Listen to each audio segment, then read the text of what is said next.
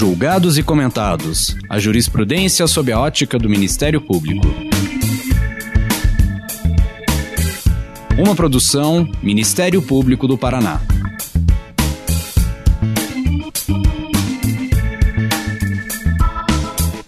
Olá, estamos começando mais um episódio de Julgados e Comentados. Eu sou Eduardo Cambi e hoje abordaremos sobre o direito das mulheres no acesso ao aborto legal. Para tanto, contamos com a participação de Silvia Chaquian, promotora de justiça do Ministério Público de São Paulo. Nesse episódio, vamos conversar sobre as situações nas quais o aborto é permitido, como a legislação trata o tema do aborto no Brasil porque muitas mulheres ainda enfrentam resistência para acesso ao procedimento, mesmo após serem vítimas de violências? O que a portaria 2561 do Ministério da Saúde trata e como ela afeta o acesso a esses serviços? Qual tem sido a atuação do sistema de justiça para garantia no cumprimento desses direitos? Estas e outras questões serão abordadas nesse episódio. Silvia, seja muito bem-vinda. Gostaria que você contasse um pouco da sua trajetória profissional e acadêmica. Muito obrigada, Eduardo. Eu que agradeço a oportunidade, o privilégio de estar aqui junto com os colegas falando de um tema que é tão importante. Bom, eu sou promotora de justiça há 23 anos no Ministério Público de São Paulo, sempre atuei na área criminal e de defesa dos direitos humanos. Posso dizer que de 12 anos para cá, de forma exclusiva no enfrentamento à violência de gênero, doméstica, familiar, violência sexual, e mais recentemente recebi um convite para a coordenação do núcleo de atendimento integral a vítimas de violência e seus familiares. Então, Sou formada pela faculdade, pela Pontifícia Universidade Católica de São Paulo, minha graduação, mestre em Direito Penal também pela PUC de São Paulo, é, tenho especialização em Direito de Gênero pela Universidade Tor Vergata de Roma, tenho obras publicadas como A Construção dos Direitos das Mulheres, Crimes contra as Mulheres, inclusive com uma parceira, é, colega queridíssima, a doutora Mariana Basso, que é é, integrante do Ministério Público do Paraná, então posso dizer que tem uma relação muito próxima com o Ministério Público do Paraná, que inclusive estamos publicando agora mais uma obra em conjunto, que é a Crimes contra Crianças e Adolescentes. Então temos crimes contra mulheres e crimes contra crianças e adolescentes também aí recém-lançado. Silvia, vamos começar com os dados, tristes dados do levantamento do Fórum de Segurança Pública, que mostra que mais de 100 mil meninas e mulheres sofreram de violência sexual entre março de 2020 e dezembro de 2021. Aliás, apenas em 2021, o Brasil registrou um estupro a cada 10 minutos, e em muitos desses casos, a consequência é uma gravidez indesejada. Gostaria então que você contextualizasse esses números e esse panorama da violência sexual no Brasil e como entender esses índices alarmantes na perspectiva dos direitos das mulheres.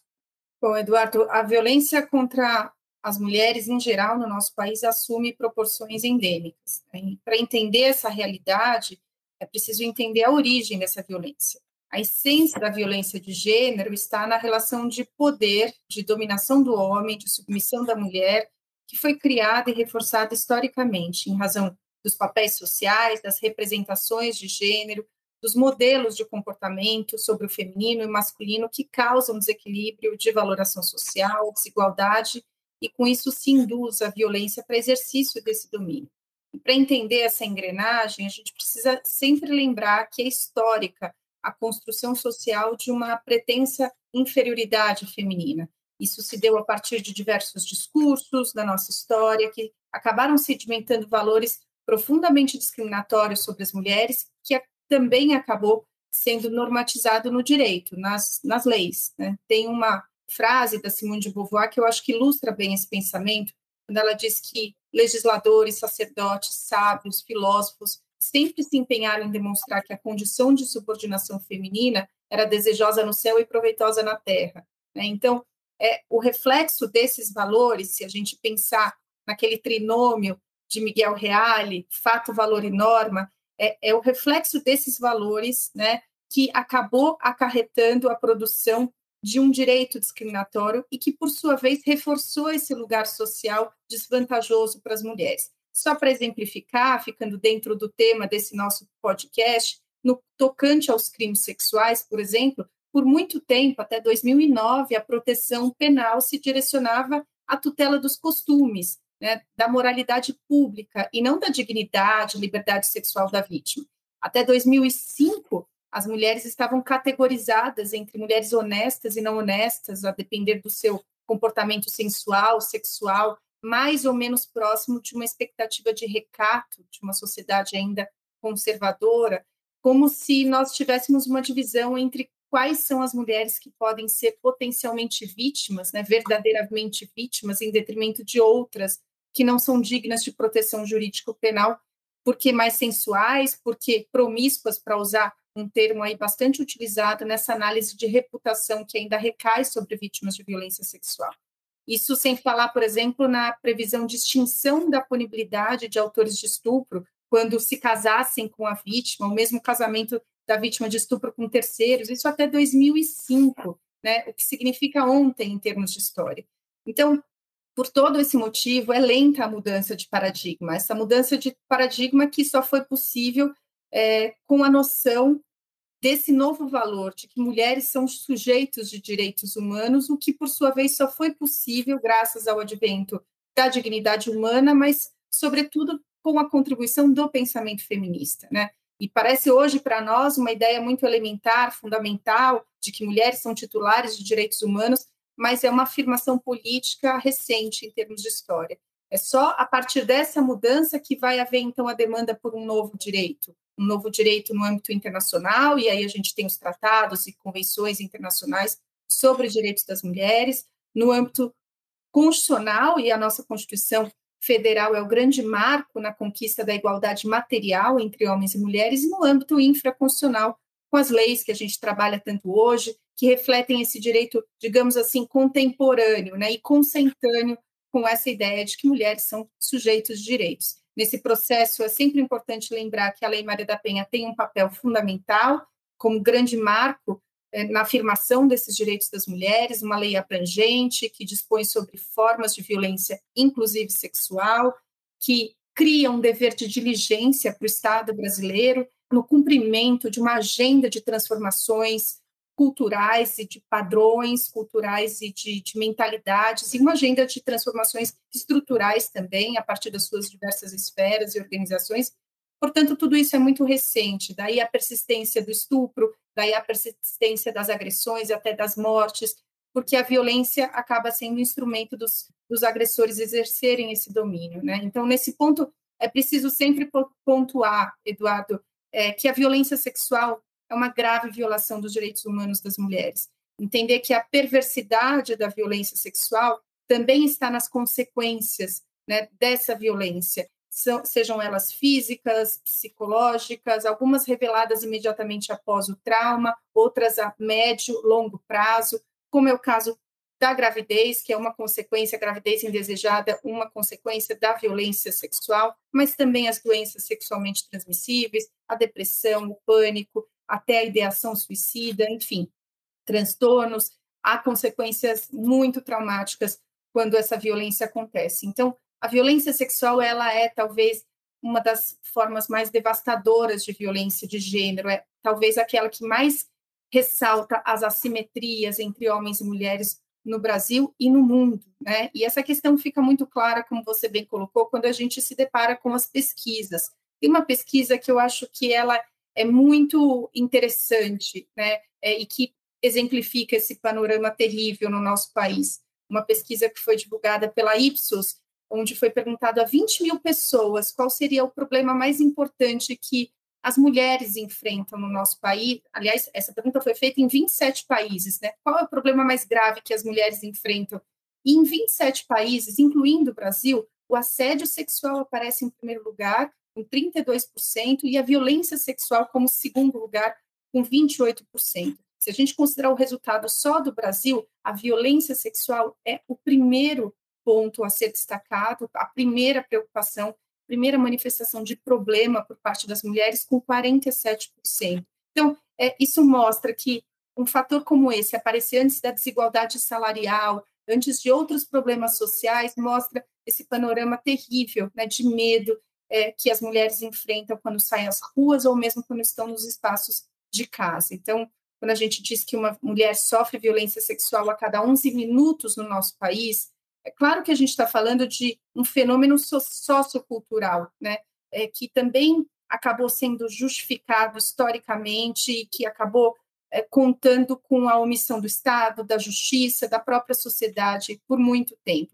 Então, é, tudo isso para te dizer que essa não é uma questão, inclusive, que diga respeito às mulheres que sofreram violência sexual, mas sim um problema que afeta toda a nossa sociedade e que coloca todos e todas nós numa situação de participação direta, né, de fomento ou enfrentamento desse quadro, não havendo aí um território neutro, digamos assim. Né? Então, é importante ressaltar a responsabilidade de empresas no enfrentamento da violência sexual quando a gente fala de assédio, do sistema dos integrantes do sistema de justiça quando a gente fala da boa aplicação da lei com a perspectiva de gênero, da, dos gestores sobre a implementação de políticas públicas capazes de diminuir os índices de violência, por exemplo. Esse é um problema de todos e todas nós. Então.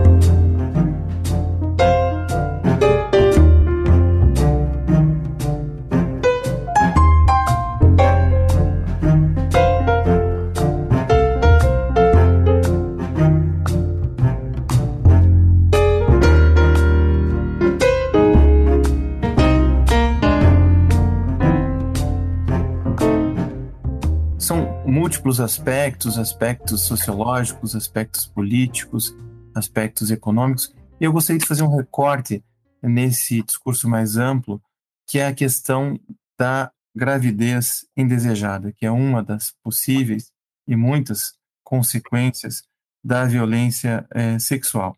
E como a gente está falando para um público amplo, não necessariamente para pessoas que conhecem o ordenamento jurídico, é, e eu imagino que existem muitas dúvidas e desinformação quanto ao tema do aborto legal, eu gostaria que você explicasse para nós quais são as hipóteses de aborto legal no Brasil e a perspectiva que esse instituto está colocado no Código Penal e nas leis brasileiras. Perfeitamente. Bom, no nosso país, desde 1940, o Código Penal autoriza que o aborto seja feito por médico em duas ocasiões, para salvar a vida da gestante hum. ou, de acordo com a sua vontade, se a gravidez for decorrente de estupro. Em 2012, também foi reconhecida pelo STF, Supremo Tribunal Federal, uma terceira possibilidade de interrupção da gravidez, quando constatada a anencefalia fetal. Nos três casos, é importante dizer, não há exigência de boletim de ocorrência ou de autorização judicial, exatamente porque se reconhece a condição peculiar de medo, angústia, vergonha e até culpa que marca essas vítimas no pós-trauma. A questão do tempo gestacional também acaba gerando muita confusão na população. Enquanto a legislação penal não prevê essa condicionante, há no sistema de saúde, porque o enfoque é outro, o enfoque é clínico, é, previsão de normativas que recomendam como ponto de referência segura para a interrupção o tempo de até 20, 22 semanas, havendo, evidentemente, margem para mais ou para menos, porque o tamanho, o peso do feto pode ser variável. Esse marco é importante dizer, não existe quando há o risco para a vida da gestante, né? como no caso, é, a gente verifica em caso de criança, às vezes uma vítima, uma menina de 10, 11 anos, né? ou mesmo para casos de anencefalia, não há esse marco. Há equívoco ainda, muito equívoco na compreensão de como se dá a opção pela interrupção. E aí é importante ressaltar que a Lei 12.845 de 2013 prevê atendimento emergencial, multidisciplinar para casos de estupro, por exemplo. O que significa que só após a análise da compatibilidade da narrativa da vítima sobre o estupro, ela é informada sobre o direito de abortamento e ainda assim essa decisão só será tomada após avaliação médica e orientação psicossocial. Isso é o que diz a lei. E eu acho importante ressaltar isso, porque existe um senso aí equivocado é, de que essa opção pela interrupção da gravidez seja feita de forma leviana, sem acompanhamento, mas não é assim que determina a lei que ficou conhecida como lei do minuto seguinte. Muito pelo contrário, a previsão de que a vítima precisa ser informada, avaliada e passa pelo atendimento multidisciplinar, psicólogos e assistentes sociais que vão ajudá-la nesse processo de exercício desse direito, caso seja a sua opção da interrupção legal da gravidez. É, aqui no Brasil, a gente tem o aborto em razão do estupro, temos o aborto para é, preservar a vida da, da mulher que corre um risco de vida, e temos, por força de uma orientação do Supremo Tribunal Federal, para a interrupção da gravidez em caso de anencefalia. É, temos acompanhado também um rico debate nos Estados Unidos, né, que desde 1973, portanto quase 40 anos, no caso Roy versus Wade, é, permitiu que no primeiro trimestre da gravidez a mulher pudesse fazer a interrupção é, da gestação. Entretanto, bem recentemente, a Suprema Corte reviu esse, esse precedente e aconteceu aquilo que os conservadores pediam nos Estados Unidos, que foi a mitigação dos direitos é, das mulheres. É, entretanto, nesse período de quase 40 anos, muitos estados negaram o direito das mulheres de interromper a gravidez. Vamos ficar no Brasil e vamos ficar nas hipóteses legais e, portanto, é, não estamos aqui discutindo se devemos ampliar ou não as hipóteses de aborto. Nas hipóteses de aborto legal, o equipamento de saúde pode negar esse atendimento? Perfeitamente. É importante pontuar isso. Estamos tratando de hipóteses legais garantidas no Código Penal há muitos anos. Né? E quanto aos equipamentos de saúde, Eduardo, não há justificativa para negativa de atendimento, falando do equipamento de saúde, do serviço, né? desde que aquele equipamento tenha o serviço de ginecologia obstetrícia.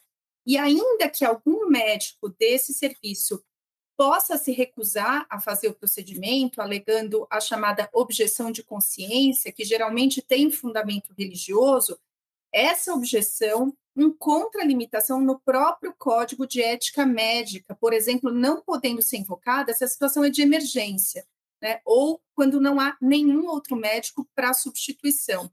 A recusa, é importante dizer, ela é permitida, existe a possibilidade do médico alegar objeção de consciência, mas ela é do foro individual, do profissional. Ela não pode significar a negativa de atendimento pelo serviço de saúde que é previsto nas normativas, inclusive na lei, né, de garantia de acesso a esse direito. Também é importante ressaltar que há um receio, é, um senso comum de que meninas e mulheres possam eventualmente buscar o aborto legal como método contraceptivo, né? Mas não é o que o cotidiano revela quando a gente está nesses espaços de saúde e tem contato com quem é de fato que procura esses serviços e que procura atendimento na saúde. Muito pelo contrário, o cotidiano tem revelado que as meninas e mulheres que procuram esse serviço o fazem como forma de não perpetuar a violência e as consequências daquela violência que já sofreram. Né? Então, é, também o argumento de que a interrupção nesses casos eventualmente pode ser mais letal ou mais traumática do que levar adiante a gravidez a termo, esse é um outro argumento que também não encontra amparo nas evidências científicas, né? sempre, obviamente, que a interrupção seguir os protocolos médicos e psicossociais. O fato, Eduardo, é que, como se já não bastassem as intimidações, as ameaças e o tratamento desumano que muitas vezes já são é, direcionados àquelas que já sofreram uma violência extrema, a divulgação de informações equivocadas tem confundido muito a população sobre o tema do aborto legal e acaba prejudicando o acesso a esse direito garantido por lei há tantos anos a meninas e mulheres vítimas, por exemplo, de violência sexual. Então, o que eu posso dizer é que a negação de acesso a qualquer vítima de violência sexual a esse direito garantido por lei, interrupção da gravidez decorrente de uma violência sexual, no caso estupro, isso é um atentado à dignidade humana e também uma violência institucional a essas meninas, por, por exemplo, nesses casos que acabaram sendo divulgados na mídia, de meninas de 10, 11 anos, crianças, vítimas de violência sexual, sem qualquer sombra de dúvidas, vítimas de estupro pelo recorte é, de idade da lei, e que então foram impossibilitadas de acessar esse direito. Portanto, essa desumanização, vamos dizer assim, ela se agrava quando é o braço do Estado que nega essa proteção integral desse direito assegurado por lei a essa vítima que já foi submetida a uma violência extrema, né? É, esse é o caso que nós estamos acompanhando de meninas tão novas, de crianças, quando são impossibilitadas de exercício do direito. E essa situação se agrava sobremaneira com a edição de portarias também no âmbito da saúde, que prevê, por exemplo, é, que os profissionais da saúde têm obrigação de notificar a polícia na hipótese de, de, busca por acesso a esse direito, ou que submetam essa vítima a um questionário exaustivo sobre o que aconteceu, né, que oferece, a gente já teve portaria, por exemplo, prevendo que o médico deveria é, fornecer à vítima a visualização do embrião ou do feto por ultrassonografia, quer dizer, para então tomar a decisão de interrupção uma prática que chegou a ter uma forte reação, não só por parte de integrantes do sistema de justiça, mas também da área médica, porque chega a ser sádico imaginar que aquela que já foi submetida a um estupro tenha que passar por esse tipo de situação. Então, a gente viu reações contrárias quando foram editadas essas portarias por parte dos ministérios públicos, das defensorias, parlamentares, mas o que acontece é que a população acaba sendo confundida e fica muito desinformada quando o tema é o aborto dentro das hipóteses legais. E é sempre importante lembrar de que país nós estamos falando quando falamos do aborto legal. Né? Um país em que, a cada hora, quatro meninas de até 13 anos é, são estupradas no Brasil, segundo dados, por exemplo, do Anuário de Segurança Pública, divulgados em 2019. Mais de 75% dessas vítimas com vínculo com esse abusador, né? Porque quando se trata de estupro, o perigo não está na rua escura, na figura do maníaco sexual, como muita gente acredita, mas fundamentalmente dentro de casa. Então, nós estamos hoje no epicentro do mundo em mortes maternas, violência obstétrica, estupros de meninas que engravidam com 10, 11, 12 anos de idade. Temos estatísticas terríveis de mortes de gestantes, por exemplo, pós-Covid, né? Temos um quadro terrível terrível de mortes evitáveis. Então, é sempre bom lembrar de que meninas e mulheres nós estamos falando, porque essas meninas e mulheres têm classe, têm cor, têm idade, elas são negras, elas são muitas do norte do país, elas são pobres, elas são novas, porque nós estamos falando de idade reprodutiva, né? É, e esse quadro é alarmante. É uma negação de direito fundamental, de direitos humanos e a imposição de tratamento é, que viola a dignidade dessas meninas e mulheres quando a gente dificulta o acesso a esse direito.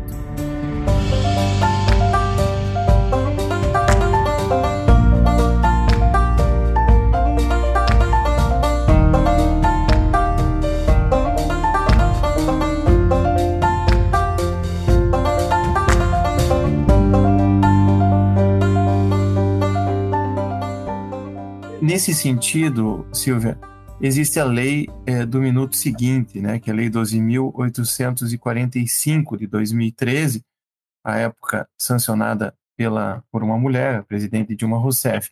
Explica um, um pouco dessa lei e em que medida é, ela protege as vítimas de violência sexual. Então, de forma bem sucinta, Eduardo, a Lei 12.845 de 2013, ela tem uma importância imensa, porque ela dispõe sobre o atendimento obrigatório e integral de pessoas em situação de violência sexual. Prevê, por exemplo, a obrigação dos hospitais, equipamentos do Sistema Único de Saúde, de garantir às vítimas de violência sexual um atendimento emergencial, prioritário e multidisciplinar.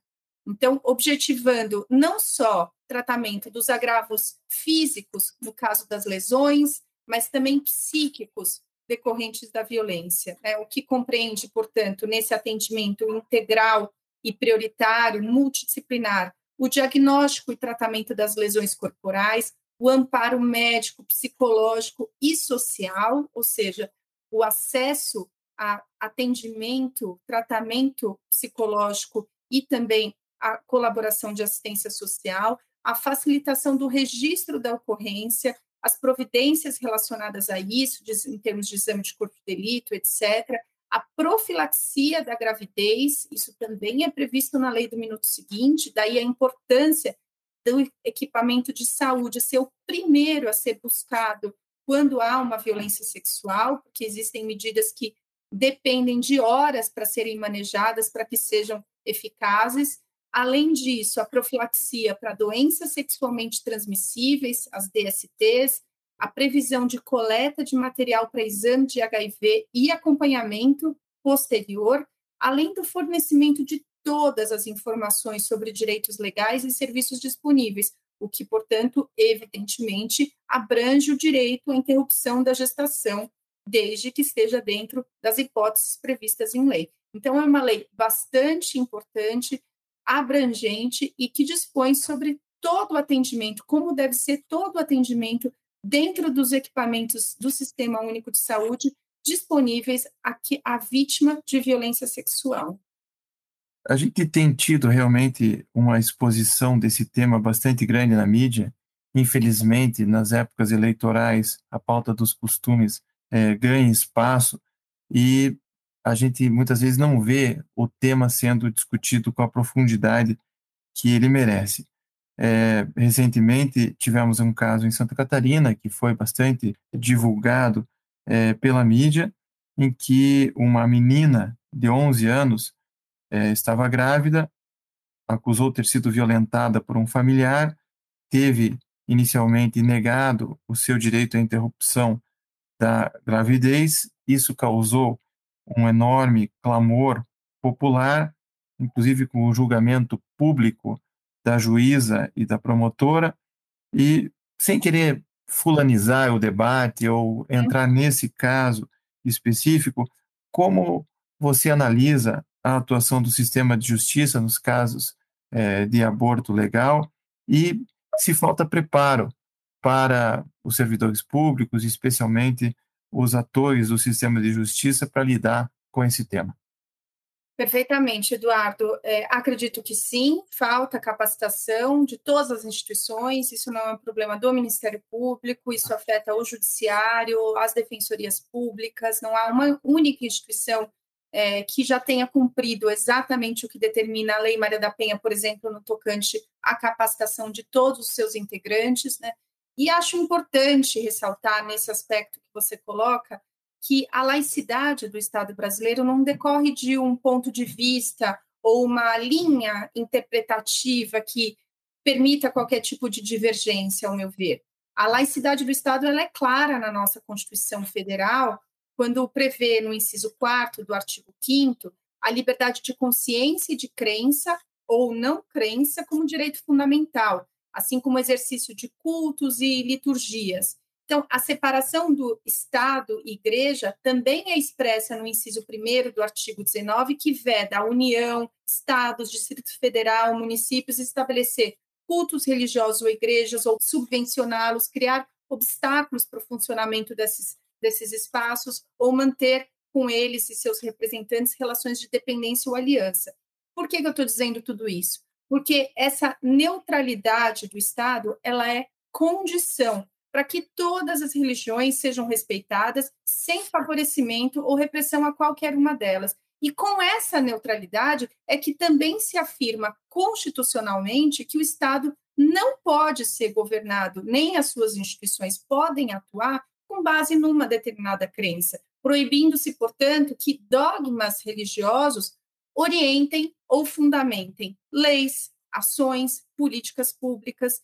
Então, veja, é, eu não desconheço que integrantes do poder legislativo, executivo e também judiciário, nas suas diversas instituições, acabam muitas vezes trazendo consigo concepções, digamos assim, de mundo, né, orientadas por valores religiosos, todas e todos nós. Mas, em absoluto, essas crenças pessoais podem ser impostas à população, orientando leis, políticas e decisões. Né? Porque no nosso país, por exemplo, e repetindo aqui, desde 1940 o Código Penal autoriza que o aborto seja feito por médico nessas duas situações que eu já mencionei: salvar a vida da gestante ou de acordo com a vontade dela, se a gravidez for indesejada decorrente de estupro. E além, claro, do caso mencionado desde 2012 da anencefalia.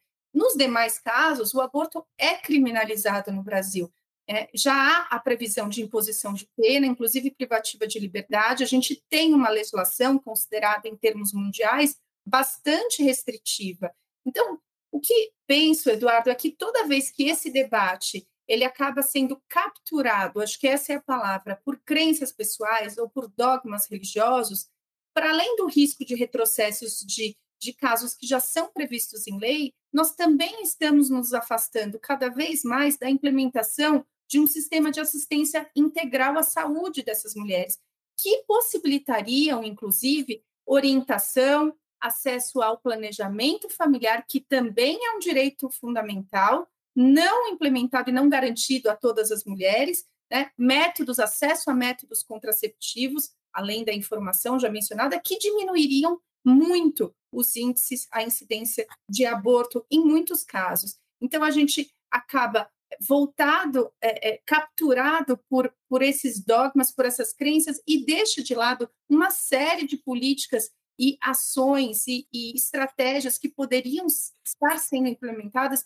para que a gente tivesse garantia de atenção, de enfrentamento real ao problema da violência contra a mulher, com repercussão na diminuição nos índices de abortamento, inclusive porque, como eu mencionei para vocês, grande parte dessas gravidez indesejadas decorrem de violência sexual que está acontecendo dentro do espaço doméstico, principalmente quando a gente fala de meninas novas de 9, 10, 11 anos de idade. Então, ao meu ver, a erosão, digamos assim, de direitos passa a ser quase imperceptível quando a gente vai naturalizando pequenas flexibilizações do Estado laico. A gente precisa proteger sempre a laicidade do Estado. Isso é dever de todos e todas nós, né? instituições, sociedade civil. É, é, isso é condição, ao meu ver, absoluta para que os direitos humanos dessas mulheres sejam respeitados.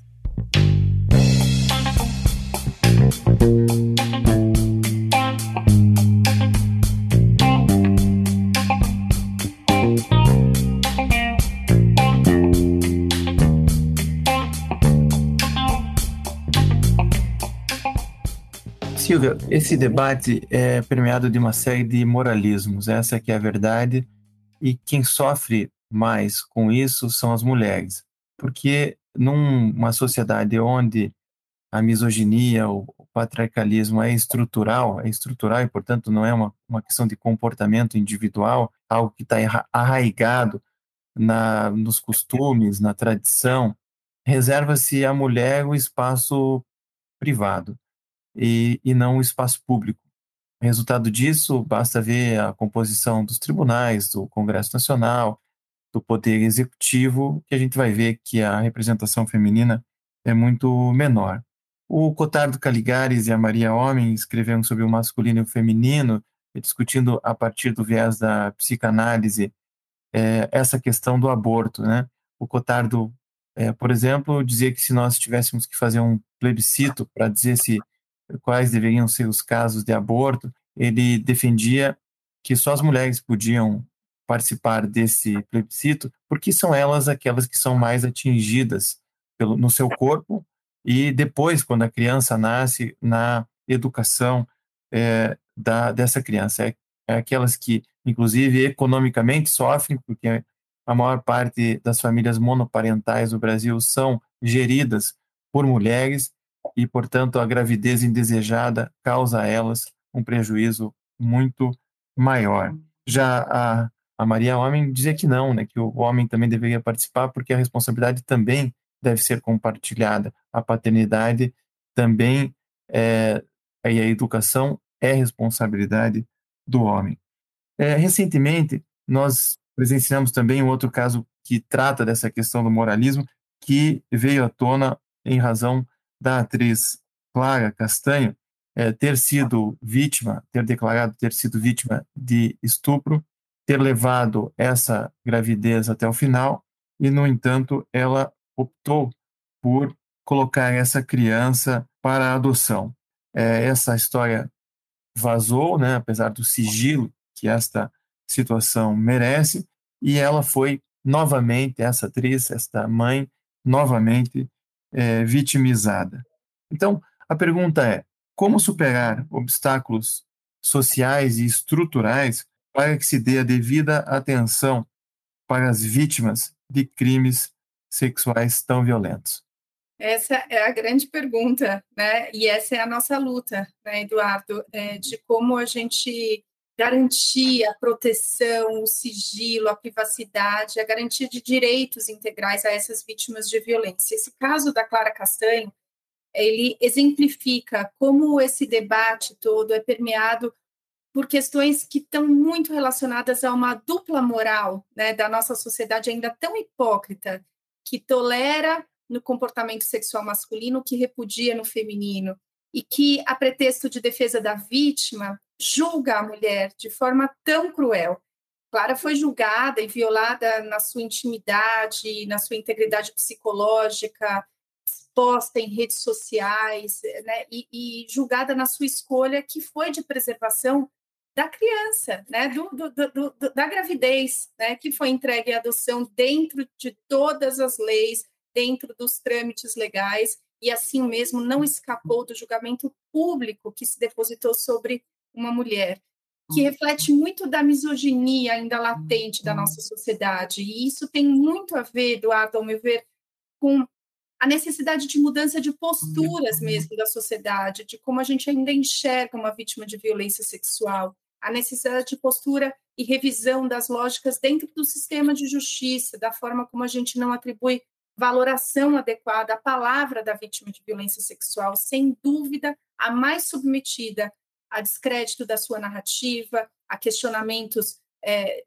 às vezes impossíveis de serem fornecidos, principalmente por aquelas que mais sofrem com pós-trauma, né? São vítimas submetidas a todo tipo de questionamento dentro de vários espaços e que isso tem repercutido numa extrema violência institucional, numa revitimização então, isso passa, essa mudança de cultura passa por todas as instituições e a nossa não está imune a isso.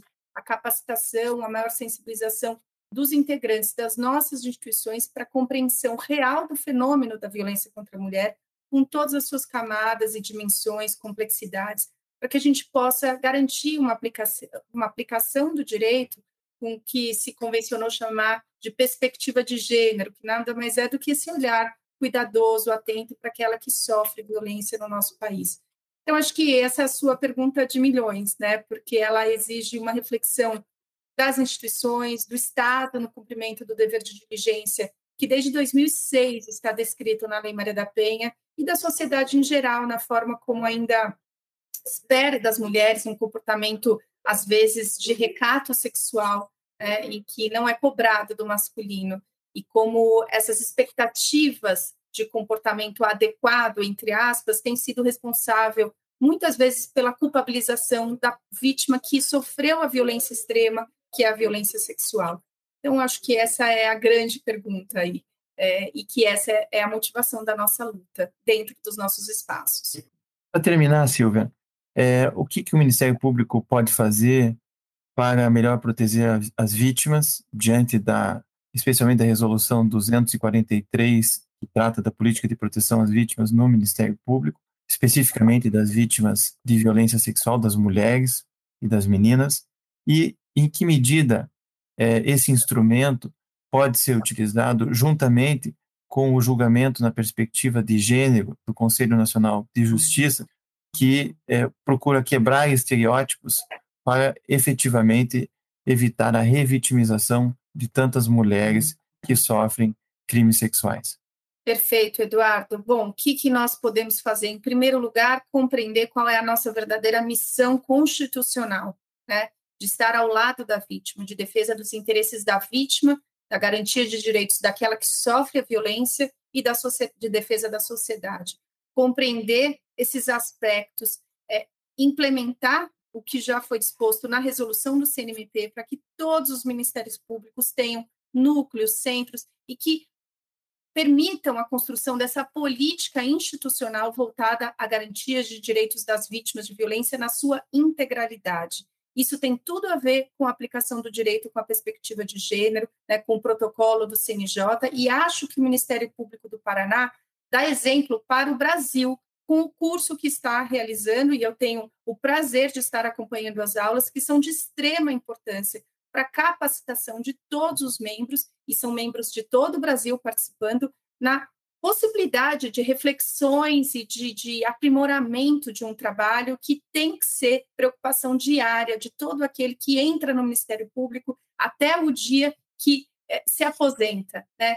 A nossa, o nosso foco, o nosso olhar para a garantia de direitos de forma integral para vítimas e familiares, né, eh, e dependentes, precisa ser a nossa primeira preocupação, primeiro momento em que nós pisamos na instituição, nos nossos gabinetes, até a hora de ir embora. Então, acho que o Ministério Público do Paraná dá um passo fundamental com a, a, a realização desse curso de capacitação e quero, oxalá, seja exemplo para todos os ministérios públicos implementarem ações como essas, que são ao meu ver, de fato, transformadoras em termos de capacitação adequada, formação contínua dos integrantes dos, dos ministérios públicos para garantia dos direitos das vítimas.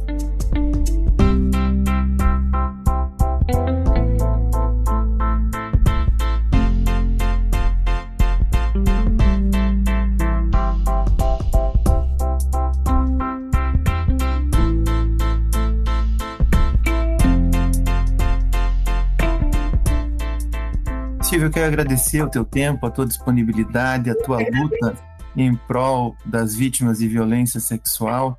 É, agradecer muitíssimo por essa aula, por esse bate-papo que foi é, aqui, enaltecendo mais uma vez a, a sua importância nesse debate e na motivação de tantos membros do Ministério Público e cidadãos em prol dessa luta tão relevante na, na transformação da sociedade. Muito obrigado. Eu que agradeço, Eduardo, e fico à disposição dos colegas do Ministério Público do Paraná sempre. Não se esqueça de curtir ou se inscrever em nossas redes sociais e assinar nosso podcast no aplicativo de sua preferência. Você também pode participar da elaboração dos julgados e comentados. Para sugerir um tema, encaminhar dúvidas ou comentários, envie para a gente no e-mail julgados e comentados arroba mppr.mp.br ou pelas nossas redes sociais. Muito obrigado e até a próxima!